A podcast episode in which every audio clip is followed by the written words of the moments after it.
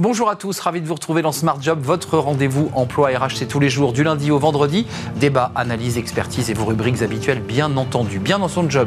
Aujourd'hui, on parle de l'accompagnement euh, des aidants. Ça, c'est un, vrai sujet euh, et on en parle avec euh, Véronique Padoan, elle est cofondatrice de Aider mes parents. Elle était cadre dirigeant et elle s'investit sur ce sujet. On en parlera avec elle dans quelques instants. La pause café, on en parle beaucoup de ce sujet. Eh bien, les salaires vont-ils augmenter? Bah oui, 6 entreprises sur 10 vont augmenter leurs salariés. On en parle avec Caroline Ricross. Ce sera la pause café. puis le cercle RH, un grand entretien avec Audrey Richard. Elle est la présidente de l'Association nationale des DRH. Il tenait une conférence de presse il y a quelques jours.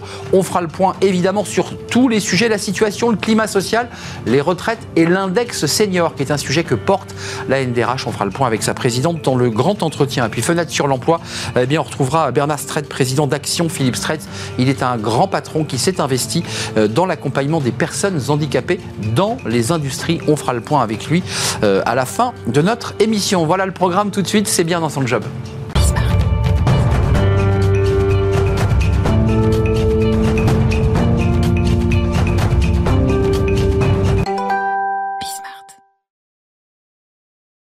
Dans son job et c'est un sujet dont on parle beaucoup parce qu'il faut en parler.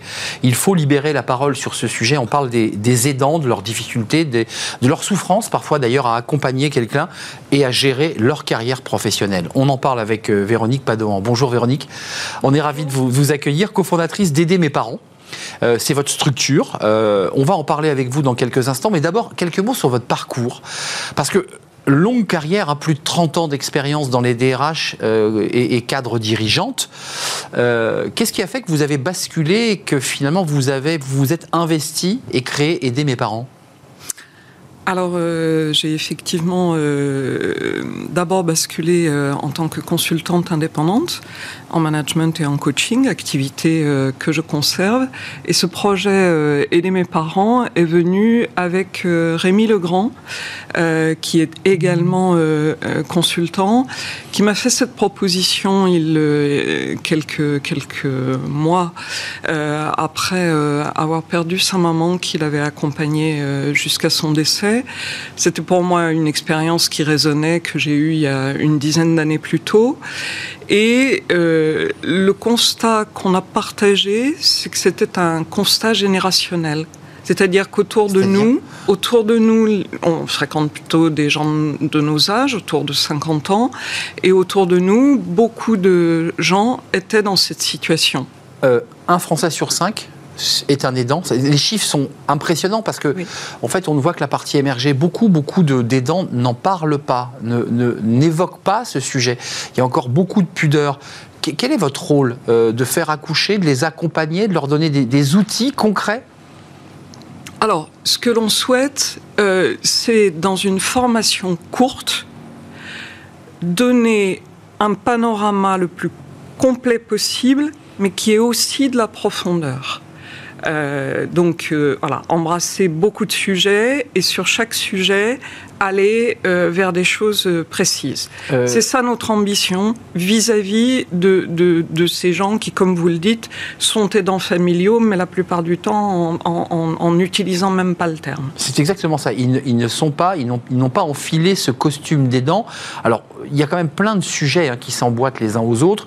D'abord, on commence par le, choc, la difficulté psychologique d'accompagner un proche parce que c'est douloureux. Puis j'imagine qu'on termine par euh, comment je fais Qu'est-ce que je dis à ma DRH je, pense que c'est l'arc le plus large qu'on puisse avoir. C'est donc tous les sujets que vous traitez et que vous embrassez. Oui, alors on a fait le, on a fait le choix de faire intervenir des professionnels euh, qui viennent donc euh, euh, expliquer directement aux aidants qu'est-ce que c'est qu'avoir des personnes âgées, des parents âgés en perte d'autonomie. Donc on fait d'abord intervenir un, psychologue pour justement travailler sur le rôle d'aidant, ce que vous avez souligné au début. le rôle d'aidant, ses propres limites, sa relation avec le parent, il arrive que cette relation s'inverse et qu'on devienne le, le, parent de son propre mmh, parent. bien sûr. Euh, les relations aussi euh, dans la fratrie. Jusqu'où on peut aller, pardonnez-moi, parce que souvent l'aidant, euh, d'ailleurs qui n'a pas forcément conscience de l'être, va trop loin. On ne trouve pas la limite. Oui. Ça, c'est un premier sujet quand même qui est fondamental. Oui. Jusqu'où il doit s'arrêter, jusqu'où il délègue. Oui. Et à quel moment il donne oui. euh, les pouvoirs à une infirmière, à une équipe? D'autant, par rapport à ce que vous dites, d'autant qu'il est fréquemment le coordonnateur des différents intervenants euh, vis-à-vis de son ou ses parents âgés. Donc on a un psychologue, on a un ergothérapeute qui va venir parler de l'aménagement du quotidien et l'aménagement du domicile pour prolonger le plus possible quand les parents le souhaitent, et c'est souvent, mmh. c'est la majorité des cas, Rester, euh, rester chez eux. On va avoir euh, un notaire qui va venir parler des éléments euh, juridiques et financiers, alors pas seulement euh, en anticipation de la succession, hein, c'est surtout euh, en, financement de la dépendance quand elle se produit. Parce qu'elle a un coût, il hein, faut le préciser, c'est lourd pour les familles. oui. l'accompagnement, les infirmières, les aides à domicile, les repas. Oui. ça aussi, c'est une question qu'on doit vous poser. C'est-à-dire que tout le monde n'a pas les moyens de pouvoir assumer ces frais. Et de fait, donc il y a des, il y a des aides de l'État, euh, la plus connue étant euh, l'APA. Euh, et justement, sur cette aide, elle est souvent financée par la vente de la résidence principale. Et donc, euh, tout ça n'est pas simple euh, émotionnellement à faire, mais n'est pas simple financièrement à faire non plus. Et là, le notaire vient expliquer comment on peut, on peut le faire, alerter sur le fait que le cas échéant, ces aides peuvent être remboursables au moment du décès voilà, ce genre de choses. Et on termine avec un gériatre qui, lui, va expliquer en détail, en l'occurrence, elle, va expliquer en détail ce que c'est qu'une vieillesse entre guillemets normale, c'est-à-dire sans pathologie, mais il y a des spécificités de la vieillesse évidentes comme il y en a dans la jeunesse. Qu'est-ce que c'est Que sont les, maladies euh, de la vieillesse Et elle aborde même la fin de vie. Là, je me, tourne vers celle qui fut DRH, me semble-t-il. Il y a aussi une problématique de personnes que vous rencontrez qui vous disent un, euh, je suis pas rentré, j'arrive pas à assumer mon rôle d'aidant. Deux, je sais pas comment en parler dans l'entreprise. Trois, qu'est-ce que l'entreprise peut me proposer? Ça, c'est un sujet. Aujourd'hui, on n'ose pas aller voir ça en entreprise. Oui. Comment on fait là concrètement? Est-ce qu'il y a des choses qui avancent sur ce sujet ou est-ce qu'on avance encore très lentement? Alors, moi qui ne fais plus partie de, grandes, de grandes, entreprises, je ne me permettrai pas de porter de jugement sur, euh, euh, sur, sur On peut aller plus loin politique il est clair qu'il y a un mouvement. Vous avez, je crois, euh, sur ce plateau euh, reçu euh, des intervenants à l'occasion de la journée des aidants le 6 octobre. il, y a, il y a eu le, très important congé proche aidant qui mmh. a été créé, si je dis pas de bêtises, 2017. Donc, on voit bien qu'il y a cette tendance. Alors, une des réponses qu'on apporte euh, à ce que vous dites là, c'est que nous, on souhaite que ce soit les DRH qui soient prescripteurs de cette formation. Voilà. Que ce soit les DRH qui la proposent à leurs collaborateurs et ce faisant, ben, euh, c'est une autre forme, Évidemment. une forme supplémentaire de reconnaissance du fait que plus ils dit, sont armés. Voilà. Nous savons, nous, et on va vous accompagner. Voilà. Euh, aujourd'hui, ça se passe comme ça. Les DRH sont réceptifs à cette question des, aidants parce qu'on voit que c'est 11 millions de Français, donc ça veut dire que ça touche. Alors euh, j'oserais dire, j'oserais dire, euh, leur réceptivité dépend de la moyenne d'âge de leurs collaborateurs.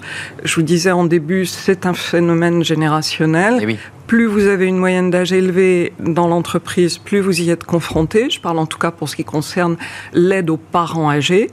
Euh, et puis euh, le, sujet d'actualité avec la réforme des retraites, qui est le maintien des seniors dans l'emploi. Évidemment typiquement, c'est lié. Euh, on parle des aidants en pensant aux personnes âgées. Il ne faut pas oublier qu'il y a aussi des mamans, des papas qui accompagnent des enfants malades. on le voit d'ailleurs avec les problèmes de pédiatrie, qui sont d'énormes difficultés de euh, visite de l'enfant, de soins. Euh, et ça pose aussi. Et, même si on a moins de 40 ans, je pense que cette question des aidants les concerne aussi.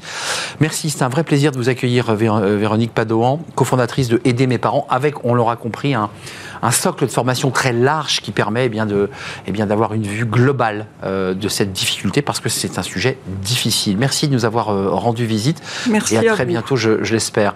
On, poursuit euh, notre programme avec la pause café. Bah, une pause café, bah, dans toutes les entreprises, on en fait. Et on parle salaire. Bah oui, le salaire, on en parle souvent quand on met la pièce dans la fente de la machine ou sa carte bleue. Et on en parle avec Caroline Ricross.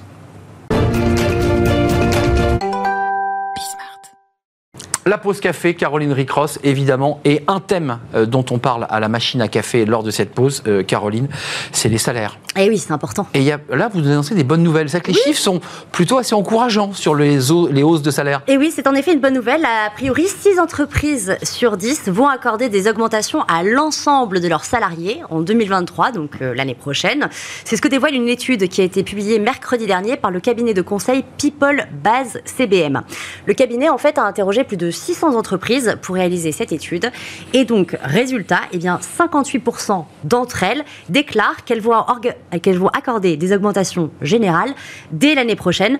Un chiffre euh, vraiment exceptionnel hein, comparé aux années euh, précédentes. Mmh. En 2020 et 2021, on était dans les 40% d'entreprises à accorder des augmentations générales.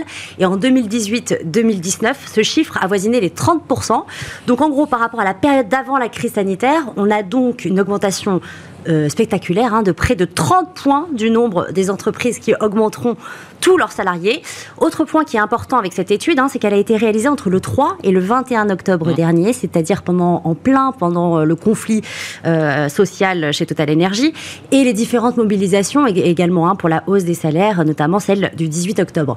Des événements qui ont peut-être bah du coup qui expliquent cette décision d'augmenter. Ceci pouvant expliquer cela, la vraie question quand même, Caroline, c'est que ça va augmenter. Vous nous le confirmez mais de quel ordre? Bah Là aussi, les bah chiffres sont assez importants, impressionnants même, parce que le taux moyen d'augmentation est lui aussi en forte hausse. Il est quasiment de 3% de salaire en plus pour tout le monde.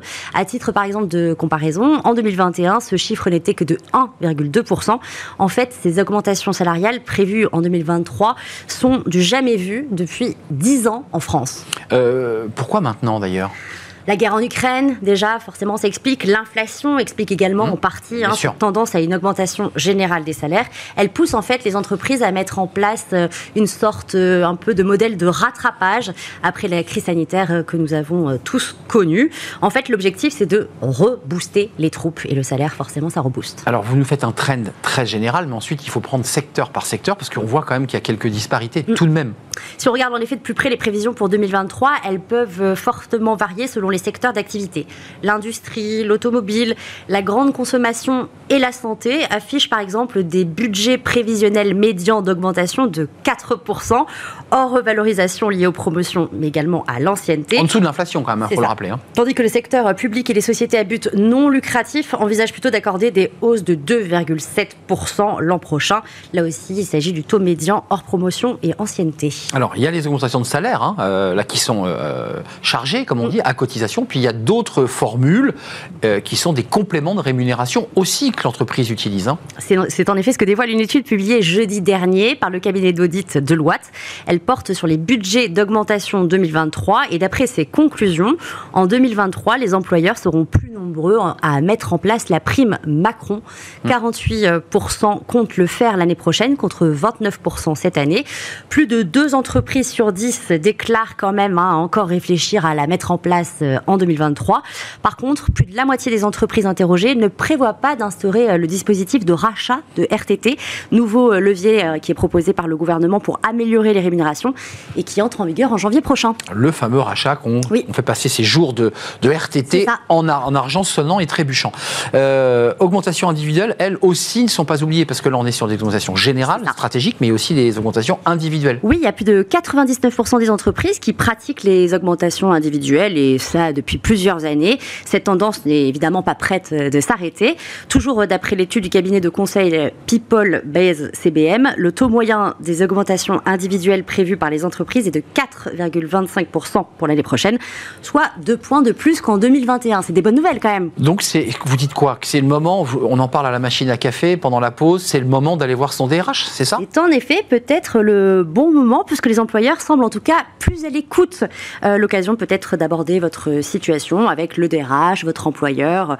D'autant que je rappelle que d'après l'étude du cabinet de conseil People Base CBM, euh, 4 entreprises sur 10 ne comptent pas augmenter du coup les salaires de manière générale. Donc il ne faut pas hésiter à parler de sa propre situation avec euh, votre employeur. On peut par exemple profiter de l'entretien annuel eh qui a souvent lieu dans les derniers mois de l'année pour discuter un peu d'une augmentation de salaire. Alors Caroline, là c'est un, défi que vous, vous faites en moins d'une minute, quelques conseils pratiques pour, euh, parce que c'est un moment de stress assez fort, pour euh, avoir les bons arguments dans la négo bah, Deux, peut-être, conseils hein, nécessaires. D'abord, être sûr de soi, éviter les je pense que j'ai apporté à l'entreprise. Soyez plutôt dans l'affirmation j'apporte à l'entreprise ou encore j'ai réussi avec succès. Et puis, un autre conseil, éviter d'être agressif, hein, parce qu'a priori, les dirigeants craignent vraiment l'agressivité des salariés lorsqu'ils négocient les salaires. Donc, pas trop d'agressivité, de la douceur, de la diplomatie, un peu de stratégie aussi, j'imagine. Merci Caroline pour tous ces conseils. Les salaires vont augmenter, il faut quand même redire hein, qu'ils seront quand même pour la plupart en dessous du montant de l'inflation. C'est une précision importante à, préciser. Euh, merci euh, Caroline. On fait une courte pause, on va s'intéresser. D'ailleurs, ça va faire écho. Notre invité va en parler, la présidente de l'Association nationale des DRH, l'ANDRH, qui tenait une conférence de presse il y a quelques semaines, qui était l'occasion de faire aussi un, bilan de, l'année. Euh, la prime Macron, on va en parler. L'index senior aussi. Et puis évidemment, l'état d'esprit des DRH dans le cadre de ces négociations de, salaire et j'allais dire de la pression sur leurs épaules, parce que bah oui, il faut le dire, les salariés poussent largement la porte des bureaux des DRH pour réclamer des augmentations de salaire. On fait le point avec la présidente de la NDRH juste après la pause.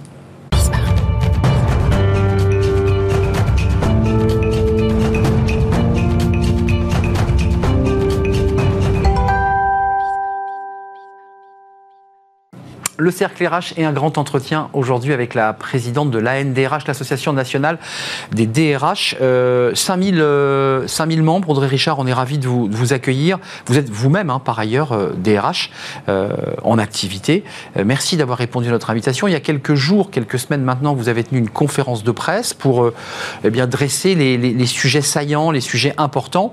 D'abord, un petit mot, parce que je voudrais quand même qu'on présente votre livre qui, qui, va, qui va faire écho à la question que je vais vous poser. Devenir DRH aux éditions Duno, Audrey Richard, Adélaïde Léon et Thierry Villac. Je ne veux pas oublier les, co-auteurs, c'est important.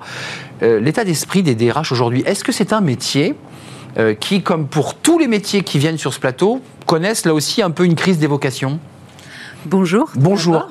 Crise d'évocation euh, non, je ne dirais pas ça. Je, dirais que les DRH sont en plein dans l'actualité et, et, gèrent au mieux la situation euh, sociale dans, leur, euh, dans leurs entreprises en prenant soin de l'humain. Donc euh, on a deux, deux, facettes, la facette business, orientée business pour accompagner notre, nos équipes de direction et la casquette humain pour, pour faire au, mieux notre Je, m'autorise à insister, quand vous êtes en recrutement pour votre propre équipe, quand vous dites j'ai besoin de renforcer mon équipe dans la tech, j'ai besoin de la renforcer, est-ce que comme d'autres secteurs, vous peinez à recruter aussi des salariés euh, qu'il faut motiver, euh, leur expliquer que c'est un beau métier, les RH. Est-ce que c'est aussi compliqué pour vous?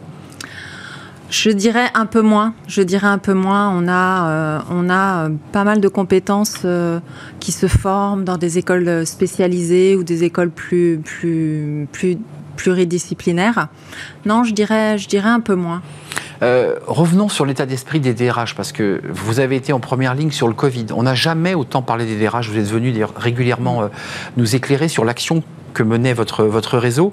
Euh, là, aujourd'hui, la pression est un peu différente parce que les, les salariés grognent, se plaignent, manifestent pour certains d'entre eux. Est-ce que la pression est forte sur les épaules des DRH concernant les augmentations salariales?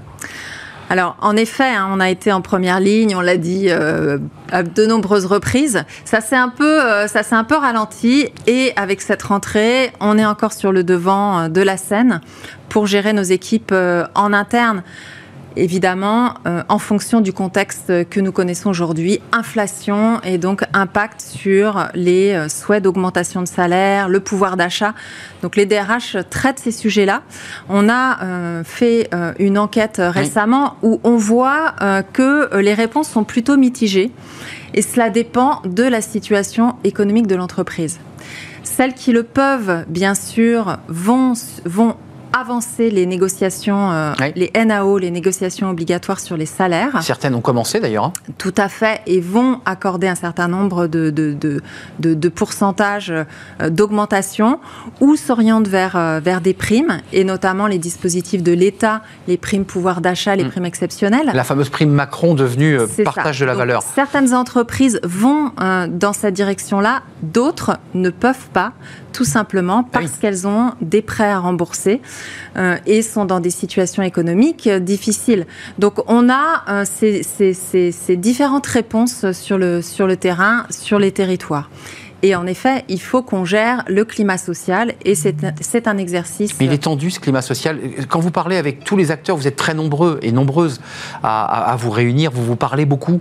Est-ce qu'il y a un climat social tendu? Est-ce que vous le ressentez? Justement, on a euh, réalisé ce- cette enquête où on, on a des réponses plutôt mitigées en fonction des territoires, en fonction des secteurs. On n'a pas tout un collectif de DRH qui dit oui, ouais. oui, c'est compliqué, etc. Non. En tout cas, dans nos répondants, dans nos DRH, qui, euh, qui font partie de notre collectif au sein de l'association. C'est plutôt mitigé, mais c'est un sujet de préoccupation de la fonction de façon générale, bien sûr. Avant de parler de cette fameuse prime de partage de la valeur qui a été la prime Macron et qui, qui, s'est- et qui a d'ailleurs été transformée, puisque je crois que c'est 6 000 euros maintenant euh, qui permet aux, aux entreprises, elle est peu utilisée. Vous dites, nous on y croit, ce dispositif, mais quand on regarde les chiffres, les entreprises l'utilisent pas au maximum de leur puissance. hein. Mais tout dépend de la situation économique des entreprises. Oui. C'est encore la même Il chose. faut de la trésor. hein. C'est un dispositif et cela permet de répondre à une problématique de, de pouvoir d'achat immédiate. Donc les DRH avec les partenaires sociaux se mettent autour de la table pour regarder ce qui peut correspondre le mieux à la situation de l'entreprise, à la situation des salariés. Et donc c'est encore une fois, hein, c'est de la négociation au niveau, au plus près du terrain. C'est comme ça que ça se, ça se joue le mieux. Hum. Euh, Hum. C'est compliqué parce qu'on voit dans les chiffres moyens, c'est que les augmentations auront lieu, c'est incontestable, en dessous du niveau de l'inflation, parce que le calcul de l'entreprise, c'est de dire, mais attendez, si on monte trop les salaires et qu'on a- on a ensuite évidemment euh, un reflux, C'est ça. c'est c'est ça le débat que vous avez là. hein. Oui, c'est ça. Maintenant, on voit aussi euh, que des entreprises, des DRH vont ouvrir les discussions autour de l'intéressement. Donc ça, ça se, ça se voit Très sur important. le terrain. Ouvre les discussions aussi autour des, des bonus, du variable. Dans certaines entreprises, ce n'est pas mis en place et donc c'est en train d'être travaillé. Donc on voit que euh, le partage de la valeur peut se réaliser de façon différente en fonction des entreprises et on voit que d'autres options s'ouvrent. Donc euh, le dialogue social est intéressant à, ce niveau-là, il me semble. Il y a trois sujets d'actualité qui sont importants et qui sont euh, sur la table. L'un a été voté, euh, c'est au Sénat, c'est la réforme de l'assurance chômage. La question des CDD, évidemment, qui impacte les, les DRH et la manière dont ils organisent, évidemment, les, le- le- le- leur CDI et leur, CDD. Et puis la réforme des retraites que je garde pour la fin. Pour, l'assurance chômage, on durcit, le Sénat a durci les, les règles. Vous dites, le Sénat a raison de durcir les règles. Quand on refuse un CDI, bah, non, on n'a pas, euh, on n'a pas d'indemnité. Qu'est-ce qu'est-ce que vous dites sur ce sujet? Alors, ce qu'on dit aujourd'hui, c'est que les entreprises ont un problème de recrutement. On est tous secteurs confondus, tous métiers confondus. Face Sauf les RH, hein, vous me l'avez dit tout à l'heure. Oui, mais Moins impactés que les autres. un- voilà, C'est- on, on est confronté à ce problème pénurique de main d'œuvre. Donc face à ça, en effet, il y a, euh, il y a eu des dur- durcissements donc, et, et d'autres, pistes qui sont, qui sont envisagées. Mais face à cela, euh, voilà, le, gouvernement propose, propose des solutions euh, qui vont être mises, mises en place. Ça me semble intéressant. Voilà, aujourd'hui, vraiment, les DRH, les entreprises souffrent de ce, de, ce, Ouais. de ce problème. Après, on voit sur le terrain qu'elles s'orientent vers des cabinets de recrutement quand elles ont les moyens de les financer, donc pour Bien les aider à trouver euh, sur les territoires. On voit que d'autres euh, ouvrent sur la cooptation, nouveaux dispositifs Hmm. pour certaines entreprises qui fonctionnent. Ça marche comment ça? C'est c'est quoi le, le dispo? C'est euh, viens avec un viens avec un ami euh, et, Hmm. euh, et on peut peut-être arriver à, Grâce à au réseau. effectuer un, un recrutement, c'est ça. Et en échange, la personne peut toucher une petite une petite prime. Donc donc c'est un dispositif qui, qui fonctionne et on le voit. Il est mis en place dans, dans, dans des entreprises. Un mot sur les CDD, parce que là aussi c'est un débat un peu complexe. Il y a à la fois l'esprit politique qui dit qu'il faut limiter les CDD, il faut embaucher en CDI, puis on voit aussi que l'entreprise dit à l'envers, mais nous on a besoin de flexibilité, de souplesse, on n'est pas sûr, on n'a pas de visibilité sur les commandes. Quelle est votre position, vous, à la NDRH, sur ce sujet? Alors, euh, c'est compliqué. C'est compliqué. Il n'y a pas de position de l'association parce que on a une multitude bah d'entreprises. Bah on a 50% de PME dans nos, dans nos membres et euh, toute autre entreprise. Et donc, euh, cette problématique n'est pas, on ne peut pas répondre de façon, de façon globale. Maintenant, euh, les entreprises qui ont recours à des CDD, comme peut-être euh, les dans, dans, le retail, dans le ah retail notamment, elles le font pas par gaieté de cœur non plus. Elles le font parce qu'elles. il y a une saison, hein, il y a une saisonnalité. Il y a des saisonnalités. Bien sûr. Donc voilà mitigé. Euh, là, il y a un sujet sur lequel vous êtes en, lead, parce que vous êtes venu nous en parler il y a un an déjà, euh, le débat des seniors. Alors ce débat a beaucoup avancé parce que euh, Le Monde a fait un papier qui donnait la parole à la NDRH et où la NDRH disait mais nous attendez on est favorable à cette réforme mais elle échouera si elle ne prend pas en compte la question de la place des seniors dans l'entreprise. Et a émergé l'index senior. Alors D'abord, est-ce que c'est vous qui le portez J'ai le sentiment que c'est plutôt un collectif. Comment il est né et est-ce que vous avez le sentiment que le gouvernement a une oreille attentive euh, à cet index? Oui, la problématique des retraites est liée aux seniors. Ce sujet euh, des seniors, du chômage des seniors, du chômage de longue durée des, seniors, qu'on ne souhaite plus appeler seniors, euh, d'ailleurs, au, sein de l'association. Mais Comment vous les appelez, ouais Salariés expérimentés. Voilà, mais en tout cas, c'était pour pas stigmatiser. Et, et donc, on a en effet, au sein de l'association, évoqué l'index senior, l'index salarié expérimenté, en 2019 déjà, lors d'une conférence de presse, où on a mis le doigt sur cette problématique en disant, mais en fait, on est on est au cœur de la problématique et les DRH doivent être euh, euh, doivent prendre le lead sur ces sujets-là. Donc on a ouvert ce sujet en 2019 c'est retombé un petit peu parce que beaucoup de, de problématiques. Mmh. Dont le Covid d'ailleurs. Oui, mais, mais, mais surtout, beaucoup de sujets euh, commençaient à s'intéresser à des index. Et donc, on allait se retrouver avec l'index diversité, l'index égalité, l'index. Qui est lourd pour l'entreprise. Hein. Et donc, on, est, on, on, on était un petit peu, euh, un, petit peu ralenti sur, cette, sur ce sujet-là. Cependant, la problématique existe. Si c'est un, un index qui sort très bien, le point est de prendre le sujet. Aujourd'hui, euh, il y a cette problématique. En face, on a pénurie de main-d'œuvre. Juste, euh, regardons ces salariés expérimentés. Juste un point d'alerte que nous avons effectué au niveau de la, NDRH, c'est la problématique santé des chômeurs de longue durée. Où là, on a dit, voilà. Et qui sont souvent des seniors. Hein, je...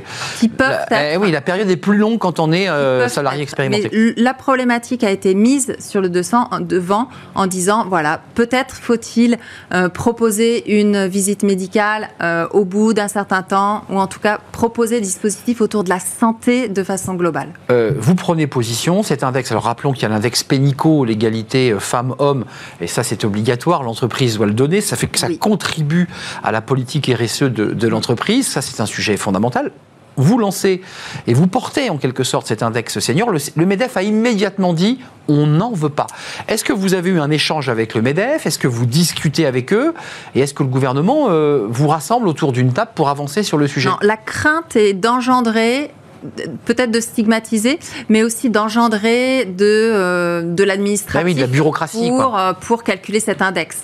Donc, cependant, avancer là-dessus permet quand même de euh, peut-être résoudre cette problématique. Et je rajoute un autre dispositif qu'on a apporté, où on s'est dit, finalement, on avait une problématique autour des jeunes.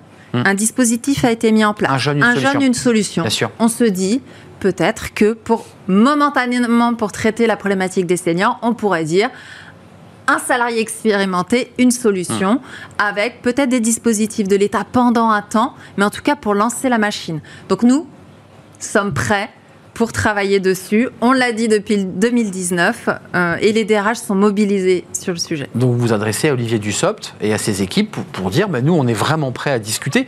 Il y a quand même un sujet et ça c'est intéressant parce que la NDRH porte euh, fortement, j'irais presque politiquement ce sujet des seniors euh, et au même moment on a des entreprises qui continuent à user de dispositifs de départ en retraite 55, 56, 57.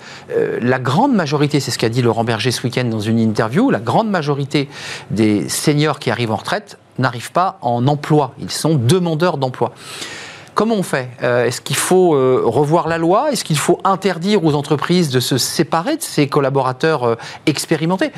Vous êtes au cœur des entreprises. comment ça se passe ça? Je pense que certaines entreprises ont localement négocié des choses. Si elles ont localement négocier des choses, c'est que cela correspond à la problématique de l'entreprise, du territoire, du métier. Voilà. Et on ne peut pas revenir sur des, négociations euh, locales. Mais préjudiciable quand même pour l'esprit général. En revanche, il y a, euh, c'était euh, le, Gilles Gâteau, le patron de mm. la PEC, qui avait dit il y a quelques mois, on a 100 000, 100, seniors de longue durée au chômage. On a toute cette masse de main-d'œuvre et de compétences qui est non utilisée aujourd'hui, juste allons-y. Hum, allons-y euh, pour, le bien, pour le bien de, tous. Il était venu nous le dire, d'ailleurs, sur ce plateau, effectivement, et, c'est un vrai sujet dont s'est emparé la NDRH et qui attend, si je l'ai bien compris, vous n'avez pas encore eu de rente de négociation et que Olivier Dussopt... On a déjà évoqué ce sujet-là. Vous l'avez déjà évoqué. Évidemment, tout ça n'est pas encore sorti dans les médias, mais vous nous dites, en tout cas, il y a une réflexion collective sur, sur cette question. Avant de nous quitter, quand même, j'ai une DRH, j'ai la présidente de la NDRH, et je vous ai entendu euh, sur LinkedIn, pour ne pas citer ce réseau social, euh, être interrogé, à l'occasion d'ailleurs d'une table ronde passionnante, le DRH et le métavers. Je voulais qu'on termine. Ah. Et oui, et oui, parce que euh, on voit les enjeux politiques que vous portez et qui sont importants, puis il y a la réalité de votre quotidien de DRH, les outils, le DRH augmenté, le métavers. Alors certains disent le métavers, on n'y croit pas, d'autres y croient. Euh, qu'est-ce que vous en pensez, vous, la présidente de l'NDRH Il faut le porter, ce sujet? Je pense que notre responsabilité est aussi d'aller creuser des sujets de prospective, des sujets de futur. Je pense que c'est une responsabilité de l'association également. Et donc, on est en train de regarder le sujet. On voit que le métaverse se développe dans certaines grandes enseignes. Hmm. De luxe, en, partie. De luxe, mais pas forcément. Pas seulement. Pas, pas seulement. Mais on voit que des entreprises vont explorer. Donc, on regarde aussi avec un impact du métaverse sur le recrutement, une autre façon de recruter, sur l'intégration, une autre façon d'intégrer, et sur la formation. Sur ces trois champs, on peut, on peut avancer un petit peu sur le métaverse. Maintenant, on a des limites là-dessus. Premièrement, la limite, c'est que toutes les entreprises ne sont pas concernées. Voilà. Et c'est très, très, très loin des préoccupations business aujourd'hui. Mais... On en a conscience, j'en ai conscience, mais je pense qu'on doit aller quand même explorer et des limites sur il n'y a pas de régulation aujourd'hui, ça a un certain coût, en, problématique environnementale, etc. Voilà. Donc pour le moment, on explore. Et euh, Mais pas fermé en tout cas l'idée qu'un jour on ait un avatar, DRH, votre avatar, qui recrute un avatar. Pour le moment, nous ne sommes pas direction des ressources des avatars, des, biens des RH, des ressources des humains. Non, mais c'est un vrai sujet hein, cette question de l'avatar. Et euh, un mot quand même pour, globaliser tout ce qu'on vient de se dire depuis presque 20 minutes. On a quand même, il y a des économistes qui en parlent en ce moment euh, dans l'actualité, une, une, révolution, une dérégulation totale du monde du travail. Vous qui avez une expérience de DRH depuis plusieurs années, est-ce que vous le sentez? Est-ce que, vous constatez cette espèce de bouleversement total? Bien sûr qu'on le constate. On le constate, tout est en train de changer.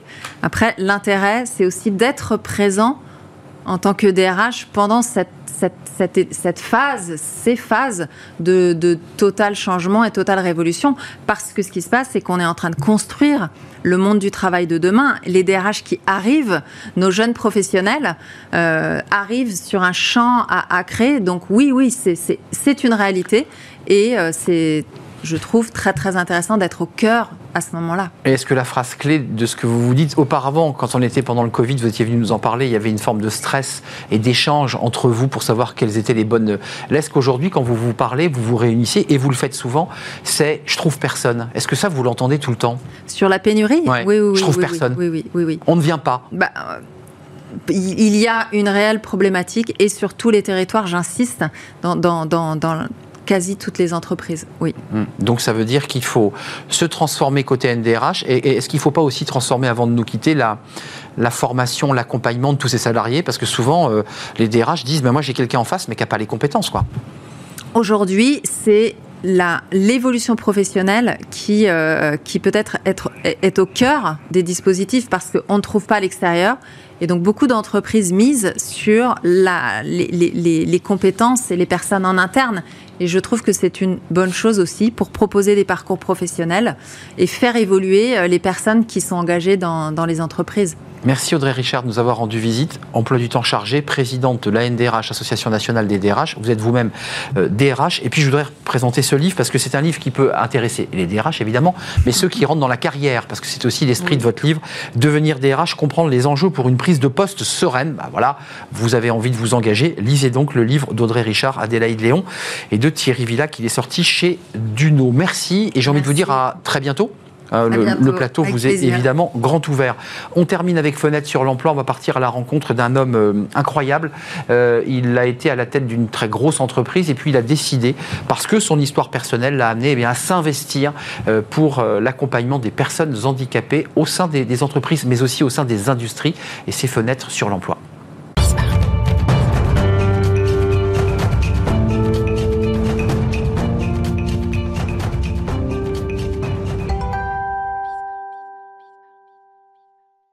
Fenêtre sur l'emploi, on parle du, handicap euh, et du rapport des personnes handicapées au travail. Leur accès à l'emploi, c'est un sujet éminemment fondamental, avec la difficulté pour certaines d'entre elles d'accéder à, l'emploi. Et on accueille un acteur engagé sur cette question, Bernard Strait. Merci d'avoir répondu à notre invitation. Président d'Action Philippe Strait. Euh, on a peu de temps, mais je voudrais quand même qu'en quelques mots, vous nous racontiez. D'abord, vous êtes un chef d'entreprise. Vous avez eu combien de salariés Parce que vous êtes aujourd'hui en, en retraite? 4000. 4000 salariés. On a démarré dans la maison d'habitation. Ça a démarré dans la cuisine. Hein. Dans la cuisine, et j'ai laissé l'entreprise à un de mes fils, on était 4000.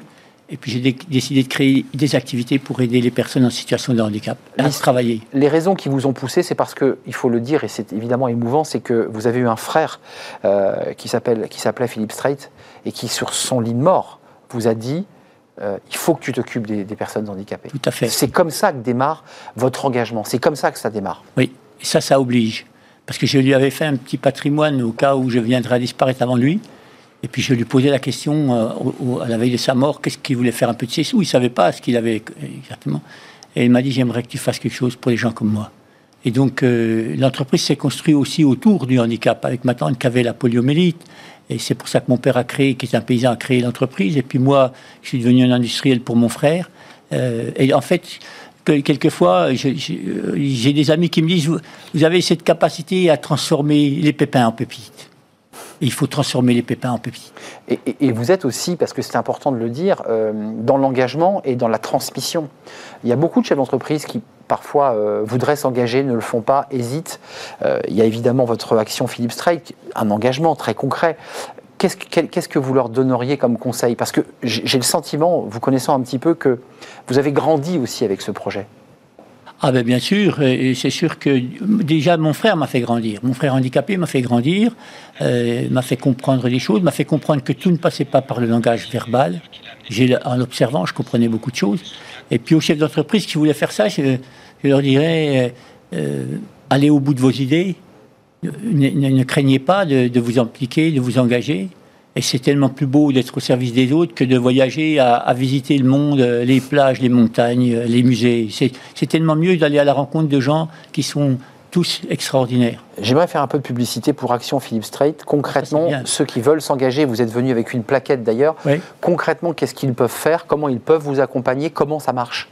Alors, Action Philippe Strait est une association de loi 1901 euh, qui a pour objectif de concilier ruralité, handicap, travail, rééducation, santé et culture en milieu rural, à la fois pour aider les personnes, créer des emplois euh, et attirer des entreprises adaptées qui vont créer des emplois, et en même temps, toutes ces prestations de services qu'elle met à disposition des personnes en situation de handicap, les ouvrir sur le monde rural. Et donc aujourd'hui, on a déjà des, kinés qui sont présents, qui, qui, qui, soignent nos collaborateurs, mais aussi qui soignent les autres personnes des villages avoisinants. Ouais, c'est un sujet important que vous soulevez, c'est-à-dire quand on est en situation de handicap, même quand les emplois sont adaptés, on a la bobologie, on a des douleurs, on a des difficultés. Et il faut, il faut des médecins, enfin des équipes soignantes à portée de main. À portée de main. Et c'est d'ailleurs pour ça que beaucoup de personnes sont surpris qu'on ait pu recruter 80 personnes en situation de handicap en milieu rural, parce que l'écosystème qu'on a mis en place autour, qui leur permet d'être logés, d'être transportés, de pouvoir à un moment donné se sentir mal, demander une pause pour aller voir le, kiné ou l'hypnothérapeute ou voir le, le, sportif, le, prof de sport. Il n'y a pas que l'entreprise qui compte, c'est l'écosystème. C'est l'écosystème qui fait qu'à un moment donné, on est capable, et on a créé 80, un peu plus de 80 emplois. Je pense que d'ici 2000 2023, on en aura créé 150 et l'objectif est de créer 230 emplois. 230, ça c'est l'objectif. Hein. Euh, la difficulté, c'est d'adapter le poste, hein. c'est de faire en sorte que la personne puisse trouver euh, sa place, évidemment, et puis qu'elle soit en conditions de travail optimales, parce que c'est pas si simple. Il y, a des conditions physiques qui doivent être adaptées, bien sûr. bien sûr, mais il y a aussi les conditions morales qui doivent être là. Il faut que veiller, si vous êtes chef d'entreprise, à ce qu'il y ait beaucoup de bienveillance, que ce soit un, cocon, une terre fertile pour se reconstruire. il ne faut pas qu'il y ait d'agressivité de la part des uns et des autres. Il faut faire preuve aussi de patience. Parce qu'on ne se reconstruit pas en l'espace de quelques jours. Il faut faire preuve aussi d'exigence, parce que pour que ces gens se reconstruisent par le travail, il faut avoir aussi l'exigence, parce que pour moi et pour mes collègues, l'exigence, c'est la forme la plus aboutie de la bienveillance. Hmm, ça c'est intéressant ce que vous dites, parce que dans un monde aujourd'hui où on déteste les frustrations, où c'est, vous dites qu'il faut quand même malgré tout ah, avoir des exigences. Bah, si vous n'avez pas d'exigence, à un moment donné, les personnes que vous recrutez, qui travaillent là, se disent, bon, pas tout qu'on fait, bon, ils ont peut-être eu pitié de moi. Et c'est la pire des choses. Hmm. On se reconstruit pas quand c'est Traiter cette personne handicapée comme un collaborateur. À dire, voilà, il y a une bienveillance, on te respecte à tous les niveaux, mais tu dois répondre aux exigences du client, parce qu'on facture notre prestation au client. Bien sûr. Tu dois avoir aussi un comportement qui permet de, de, de, de veiller à ce qu'il reste une bonne ambiance dans les, dans les locaux, dans l'entreprise pour que chacun puisse venir au travail sans la boule au ventre et puis euh, reprendre goût à la vie. Donnez-moi cette petite plaquette, je voudrais la montrer à nos téléspectateurs parce que j'aimerais qu'on valorise votre action parce que c'est une action, c'est l'action d'une vie. Hein. Je, précise, action Philippe Strait, faire de chaque personne en situation de, de, handicap un contribuable, contribuable. quelqu'un qui, qui, voilà par le travail, par le, son effort et son travail et par les exigences. Merci à vous Bernard Strait d'être venu nous rendre visite. Et puis ceux qui se demandaient pourquoi il y avait un petit pot de miel, bah, c'est action Philippe Strait parce que vous êtes un homme qui vivait à la campagne, euh, Haute-Saône. Euh, c'est près le de la le Doubs. Le Doubs, et il y a du miel. Voilà, il y a du miel. et, et, je m'autorise à dire que je vais pouvoir le déguster avec grand plaisir. Merci. C'est un plaisir pour moi. Merci, Merci d'être venu nous rendre visite. Voilà, c'était euh, bien le parcours et l'histoire de Bernard Strait dans Fenêtre sur l'emploi. L'émission est terminée, je vous retrouve euh, demain évidemment pour de nouvelles aventures. C'est un vrai plaisir de partager ce moment avec vous. Merci à toute l'équipe, merci à Kylian pour la réalisation, merci à Alexis pour le son, merci à Nicolas Juchat qui me parlait dans l'oreille et merci à Léa euh, pour l'accueil invité. Merci à vous pour votre fidélité, puis je vous dis à demain. Bye bye.